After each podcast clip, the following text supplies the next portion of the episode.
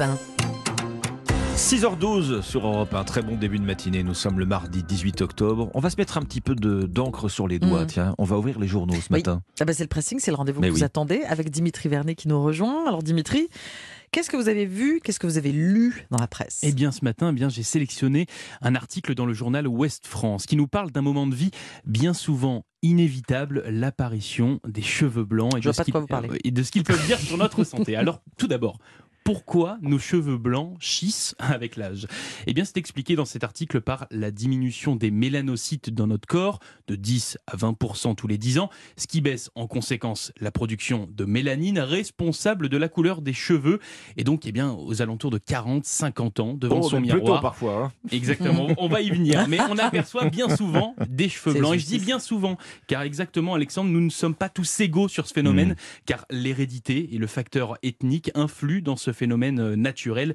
et malheureusement irréversible. C'est pour cela que chez certains, l'apparition des cheveux blancs peut intervenir même dès la Très vingtaine. jeune. Très Ouais, jeune, ouais, ouais, exactement. ouais. En fait, tout est une question de génétique. C'est pour cela que Sébastien Barbaro, dermatologue au CHU de Nantes, balaye le mythe et syndrome Marie-Antoinette sur l'apparition des cheveux blancs causés par le stress, une grande peur ou un traumatisme. Eh bien, C'est pas les soucis alors?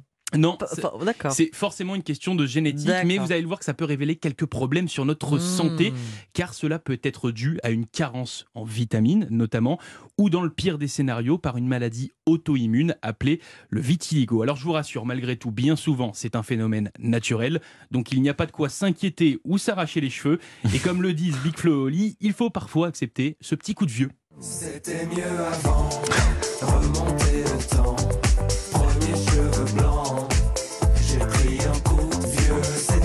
Cheveux blancs disent de votre santé, c'est-à-dire dans les colonnes du Ouest France ce matin. Bon, Et pas forcément un coup de vieux alors on se fait pas de cheveux blancs, nous. Non, pas de soucis, bien sûr que non. Qu'est-ce que vous avez repéré ce matin? Alors, ils ont beau faire partie des groupes les plus populaires au monde, vendre des disques par palette, générer des milliards de dollars pour l'économie de leur pays, ils ne vont pourtant pas autant échapper au service militaire.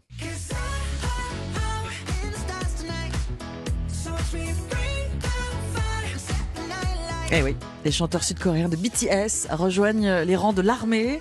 C'est très sérieux et c'est sur le site notamment de Paris Match. euh, C'est Paris Match qui en parle ce matin. Le doute planait depuis un moment et la question de savoir s'ils allaient pouvoir bénéficier d'une version allégée comme certains sportifs ou musiciens classiques se posait également. Et bien la nouvelle est tombée par le biais d'un communiqué de leur maison de disques. Car oui, le service militaire en Corée du Sud est obligatoire pour tous les hommes de 18 à 28, à 28 ans. Sinon, c'est la prison. Ah On oui, rappelle- oui. Rasé de près, Ouais, à voilà. l'armée, ça se voit moins les cheveux blancs. Voilà, Oh, exactement. Alors on rappelle quand même que le pays reste en principe en guerre hein, euh, avec la Corée du Nord. Les chanteurs de BTS avaient obtenu un délai et repoussé l'échéance, l'échéance jusqu'à leurs 30 ans afin de poursuivre leur carrière et surtout de rester les symboles de la musique soft power sud-coréenne. Jusqu'à aujourd'hui, le pays peut être fier d'eux, ambassadeurs de l'UNICEF, envoyés à l'ONU, invités spéciaux de Joe Biden aux États-Unis. Ils ont même chanté pour promouvoir la candidature de la ville de Busan, c'est dans le sud du pays, afin Mhm. d'accueillir la prochaine exposition euh, universelle. Ils donnent de leur temps, hein, bien sûr, ils donnent de leur talent pour leur pays. Les membres de BTS vont donc accomplir leur devoir et ça commence pour l'un d'eux dès le mois prochain. Alors si ça nous fait sourire hein, ici, le sujet est hautement sensible hein, en Corée du Sud. Il en va de l'image des chanteurs auprès de leurs fans asiatiques. Et comme ils ne s'engagent pas tous en même temps, eh bien, figurez-vous qu'ils vont pouvoir se consacrer à leur projet solo. Bah oui, si ce service militaire était finalement une opportunité. En tout cas, rassurez-vous, le groupe BTS devrait se retrouver en 2025.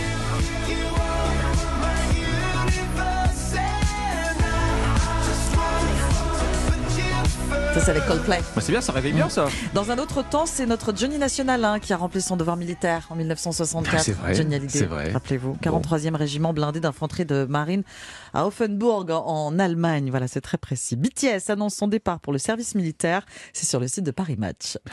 À vous, Alexandre.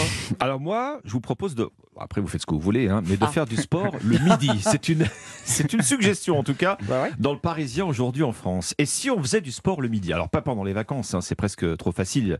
Euh, non, là, on parle de faire du sport pendant la pause de midi quand on est qu'on travaille. au travail. Ah. Alors.